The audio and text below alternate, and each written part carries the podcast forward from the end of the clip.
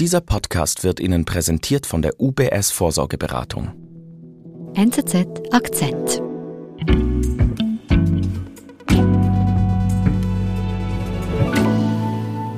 Hey there, this is Anina from Anya Himsa. Welcome to my brand new video. Today we're gonna do sweet potato brownies.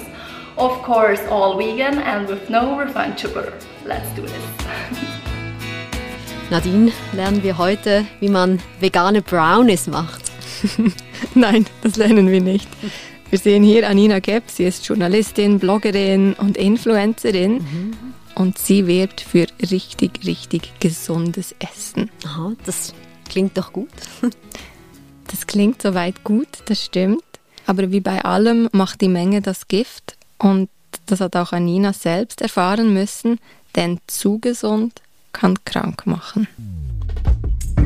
Keinen Zucker, kein Fett, viel Verzicht und wenig Genuss. Diagnose Orthorexie. Anina Gepp weiß, was das heißt. Nadine Brücker erzählt ihre Geschichte. Also wir sehen da ein Video von Anina, wie sie ganz gesunde Brownies backt. Die bestehen aus Süßkartoffeln und Datteln. Die haben ja keinen raffinierten Zucker, die haben keine tierischen Fette. Mhm. Das kommt ohne Weißmehl, ohne Milchprodukte aus. This is the final result. I mean, who could resist them? Also dieses Video ist vor etwa fünf Jahren aufgezeichnet worden. Anina Gepp ist da 22 Jahre alt und wir sehen eine junge, sehr hübsche, mhm. energievolle Frau, mhm. die mit viel Freude bei der Sache ist. If you like this video, please give it a thumbs up and don't forget to subscribe to my channel. See you next time. Bye bye. Nadine, jetzt ist ja doch aber gesundes Essen eigentlich gut. Man sagt uns ja kein Zucker, kein Weißmehl im besten Falle. Das wird uns ja von allen Seiten eingebläut eigentlich. Genau, und das stimmt natürlich auch, gesunde Ernährung ist sehr wichtig. Es kommt aber irgendwann ein Punkt, wo gesunde Ernährung zu gesund wird, nämlich dann, wenn die Person, die sich so gesund ernähren will, einen Zwang verspürt. Und wenn das passiert, dann spricht man von einer Orthorexie. Also mhm. es gibt diese Krankheit, es gibt eine Diagnose. Also es gibt tatsächlich einen Begriff für diese Krankheit. Was definiert sie genau, diese Krankheit Orthorexie? Genau, die Orthorexie, das ist ein medizinischer Begriff und es beinhaltet dieses unbedingt um jeden Preis gesund leben wollen, gesund mhm. sich ernähren, Sport treiben, nachhaltig leben. Und das ist ein Zwang, der irgendwann das Leben komplett dominiert. Also diese betroffenen Personen, die haben kaum noch Raum, um über irgendetwas anderes nachzudenken. Die leben für ihr gesundes Leben. Und dieser Zwang wird natürlich irgendwann zu einer unglaublichen Belastung. Mhm. Jetzt, wie, wie hat denn das bei Anina angefangen? Hat sie schon immer so auf diese gesunde Ernährung geachtet? Sie hat mir erzählt, dass sie mit drei Jahren, also wirklich noch als ganz kleines Mädchen, ihren Eltern erklärt hat, dass sie jetzt Vegetarierin ist, mhm. weil sie keine Tiere mehr essen möchte. Ja. Das heißt, dieser Gedanke des Gesunden und in diesem Fall hat auch nachhaltigen Essens, der, der ist schon sehr früh bei ihr aufgekommen.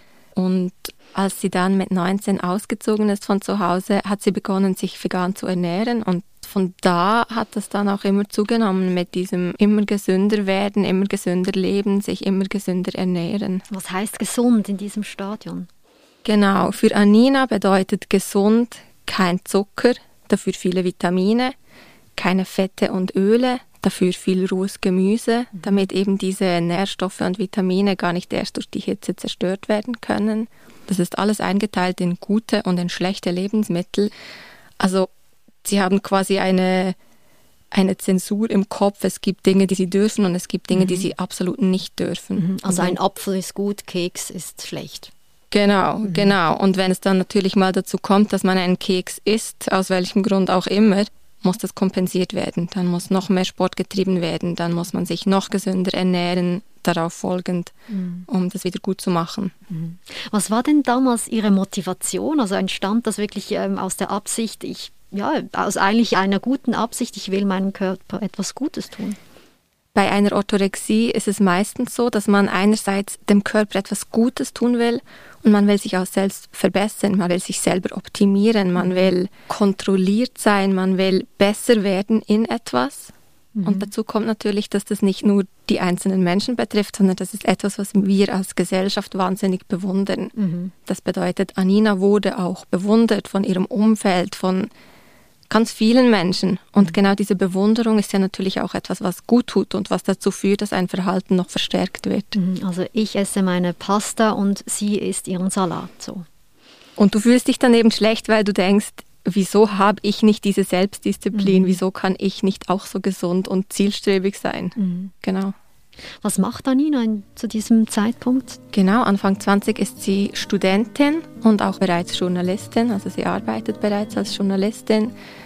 Und sie beginnt mit einem Blog, in dem sie genau ihre Erkenntnisse eben darüber, was nun gute Lebensmittel und was schlechte Lebensmittel sind, beginnt sie mit der Internet-Community zu teilen. Mhm. Und sie tut das wahnsinnig erfolgreich. Good morning. I just woke up and made myself breakfast. It's around 9 o'clock in the morning and it's quite sunny today. Und genau in dieser Zeit geht sie nach Berlin. Und sie lebt dort in einer Bubble, also in einer kleinen Gruppe von Gleichgesinnten, ebenfalls Blogger, aktiv auf Social Media, auf Instagram, auf Facebook. Die denken alle genau gleich wie sie. Mhm. Das bestärkt ihr Verhalten. Also sie unterhält sich, sie tauschen Rezepte aus. This is just um, a simple chia pudding I made with coconut milk, um, followed by a persimmon mango cream.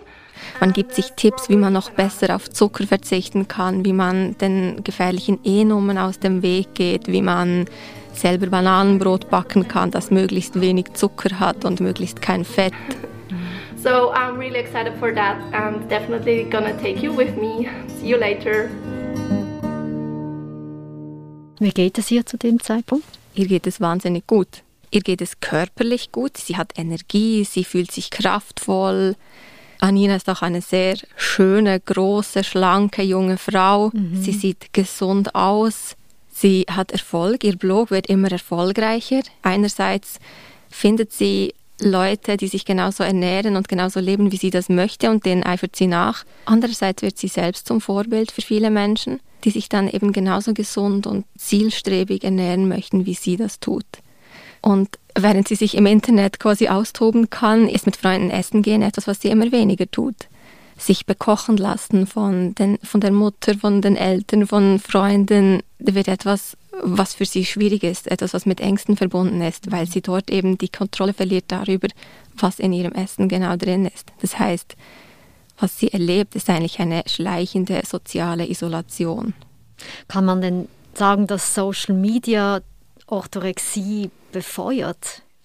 Ja, Social Media ist ein sehr wichtiger Katalysator, eben genau weil er diese Vorbilder gibt und weil er auch diese Bewunderung, also quasi diese Belohnung dann auch gibt, wenn man sich daran haltet. Mhm. Also Social Media und Orthorexie sind zwei Dinge, die Hand in Hand gehen und die sich gegenseitig sehr stark befeuern können. Wie groß ist denn jetzt das Problem, sagen wir mal, im deutschsprachigen Raum? Wie viele Menschen müssen von sich sagen, leiden unter Orthorexie?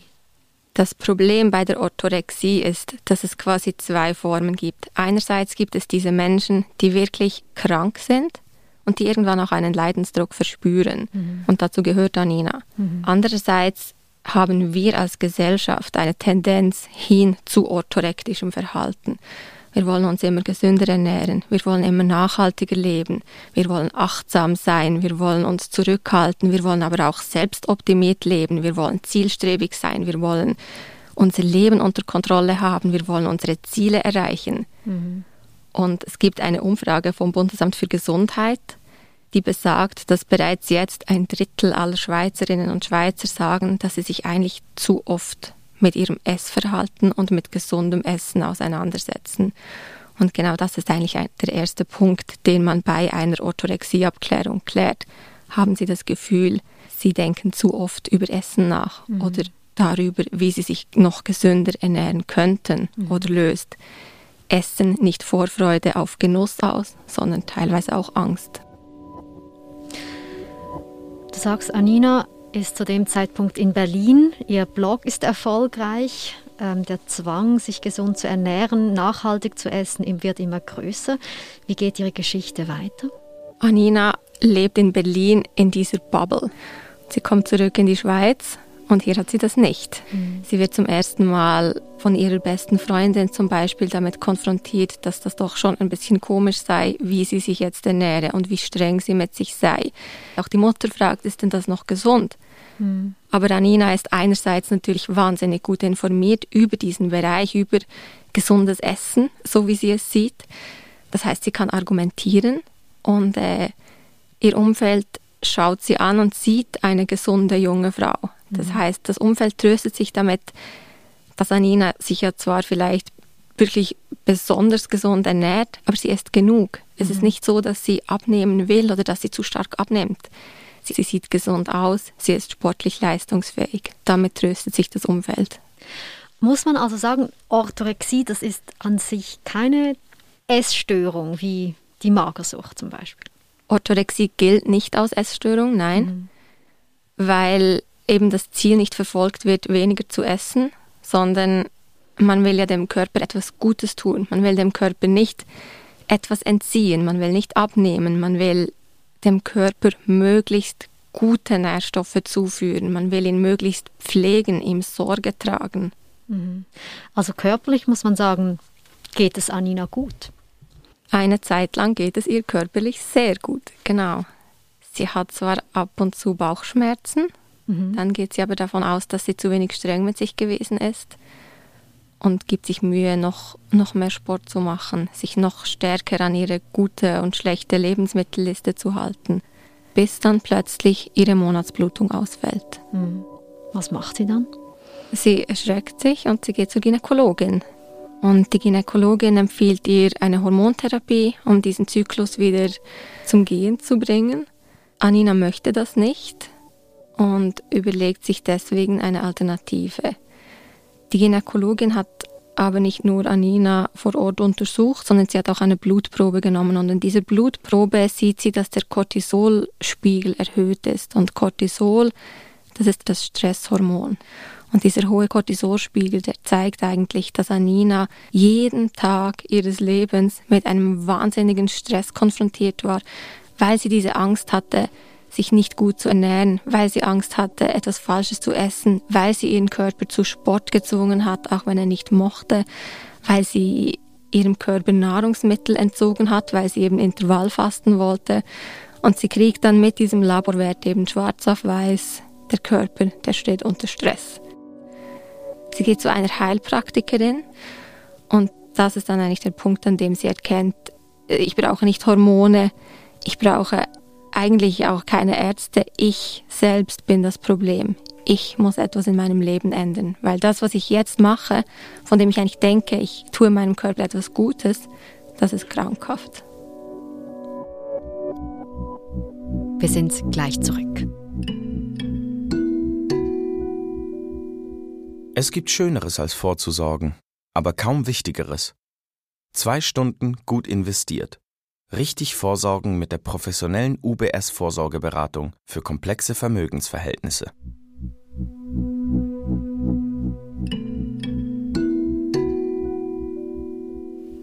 Also muss man sagen, Orthorexie ist eigentlich äh, mehr für die Psyche gefährlich und weniger jetzt für meine körperliche Verfassung. Es kommt ganz darauf an, was die jeweilige betroffene Person als gut oder als schlecht erachtet. Wenn sie beispielsweise gar keine Öle mehr isst, auch keine Nüsse, dann führt es das dazu, dass Vitamine auch nicht mehr gleich aufgenommen werden mhm. können. Mhm. Das heißt, da haben wir dann tatsächlich auch körperliche Defizite. Mhm. Für die meisten, und so hat das, wie ich wie sie mir das erzählt hat, auch Anina wahrgenommen, ist es vor allem das Psychische, die psychische Belastung, die mhm. dann eben auch zu diesem erhöhten Cortisol-Level geführt hat. Anina erkennt also bei der Heilpraktikerin, dass sie bei sich psychologisch etwas ändern muss. Was macht sie konkret? Sie beginnt sich zu überlegen, was braucht denn mein Körper nicht nur um gesund zu sein, sondern eben auch um sich wohlzufühlen, um glücklich zu sein. Sie lernt, dass zum Beispiel ein Kuchen wieder gut schmecken darf und dass mhm. sie dafür kein schlechtes Gewissen haben muss, wenn sie das genießt. Auch mit Zucker drin. Mit Zucker drin mhm. und mit Fett drin. Mhm. Sie beginnt ihre alten Posts zu lesen und erkennt, dass es eigentlich nicht gesundes Verhalten ist, nicht gutes Verhalten ist. Und stattdessen macht sie einen Post, auf dem sie schreibt, wenn du Lust hast auf Pizza, dann isst doch zum Beispiel eine Pizza. Mhm, so einfach. so einfach und mhm. doch eben so schwierig. Mhm. Und wie geht es Anina heute? Anina ist heute Buchautorin. Sie hat ein Buch herausgegeben Anfang Jahr, ein Kochbuch. Sie ist Journalistin und sie ist vor allem erfolgreiche Influencerin. Sie hat mehr als 95.000 Follower auf Instagram und sie thematisiert mit diesen Followern die körperliche, aber auch die psychische Gesundheit sehr, sehr stark. Sie hat ihre Geschichte geteilt, weil sie eben reflektieren möchte und weil sie ihren Followern diese Informationen geben möchte und auch diesen Raum zu erkennen, dass man sich nicht immer bis zum Geht nicht mehr selber optimieren muss, sondern dass eben Selbstliebe auch sehr wichtig ist. Das alles stelle ich mir jetzt aber nicht so einfach vor. Da lebt man über Jahre ein zwanghaftes Essverhalten und danach reicht es ja nicht, wenn man sagt, okay, ich bin jetzt einmal lieb zu mir und gönne mir einen Karottenkuchen. Es ist ein weiter Weg. Vor allem weil wir als Gesellschaft dieses Verhalten ja eigentlich nicht als schlecht erachten. Wir finden ja zielorientierte Menschen, die streng sein können mit sich, die Selbstdisziplin haben. Das empfinden wir als bewundernswert und als erstrebenswert. Das ist also ein langer Weg. Und mhm. es gibt sehr viele, die sich auch Hilfe suchen. Es gibt Psychologinnen und Psychologen, die da helfen können, die einen an der Hand nehmen und zurückführen zu diesem quasi normaleren und halt auch gesünderen Lebensstil.